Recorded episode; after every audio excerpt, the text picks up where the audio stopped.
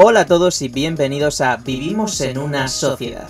Yo soy Sebas y este es mi podcast. Tal vez hayas llegado hasta aquí desde mis canales de YouTube, donde hablo de literatura, movidas políticas y pues sobre todo Taylor Swift, ¿no? Para qué engañarnos. Pero es que mira, el caso es que los canales de YouTube se me estaban quedando cortos para todo lo que yo quiero hablar, que es que es, que es, que es mucho, ¿sabes? O sea, yo soy muy pesado. Yo soy muy pesado. Yo soy esa clase de amigo que solo te responde con notas de voz en WhatsApp. ¿Qué podréis encontraros en este podcast? Bueno, pues mi lado más intenso. Un espacio de reflexión, debate y mamarracheo con nuevos episodios cada domingo a las 5 de la tarde en todas las plataformas de podcast. Si quieres apoyarme con este y mis demás proyectos, te informo de que tengo un Patreon, patreon.com barra sebasgemuret, y de que puedes encontrarme en todas las redes sociales como sebasgemuret.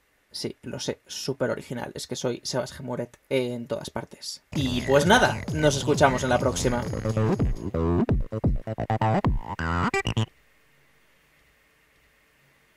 En plan, se, se acabó. Esto, esto era solo el, el tráiler de, del podcast.